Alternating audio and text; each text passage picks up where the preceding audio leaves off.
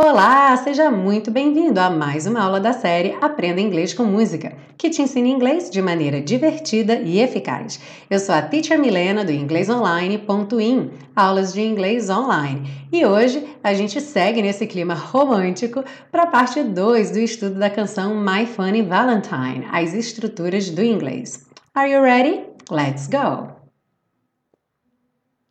Bom, na frase Your looks are laughable, sua aparência é risível, nós temos então essa palavra looks que se refere à aparência física de alguém. Por exemplo, podemos ter a frase I like her looks e seria algo como eu gosto da aparência física dela.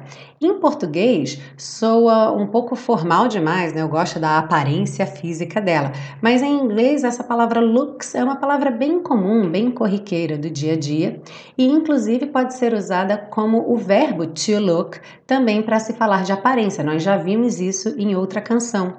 Então, poderíamos ter a frase You look great que seria traduzido como você parece ótima. E esse parecer relacionado à aparência física. Então a ideia seria sua aparência está ótima.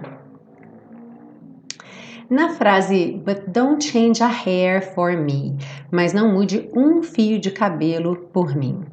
Geralmente a palavra hair é incontável ok? E se refere ao cabelo de maneira geral. Então, quando você diz meu cabelo é cacheado, você diria my hair is curly.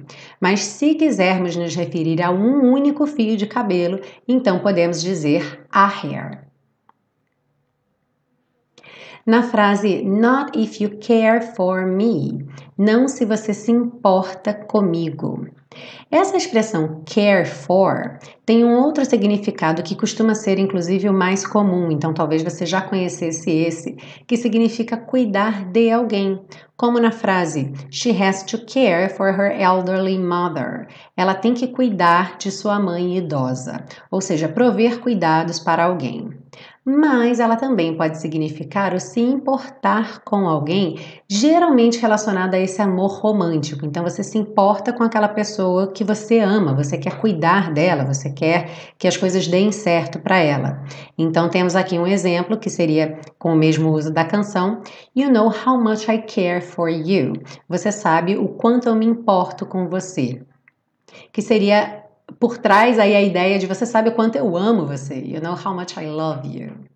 Gostou da aula? Então não esquece de deixar seu like aí no vídeo ou avaliar o podcast. Aproveita compartilha com seus amigos, deixa um comentário para mim e, se possível, inclua no seu comentário algumas das estruturas aprendidas hoje na aula. A gente se vê na parte 3 com as dicas de pronúncia. See you then!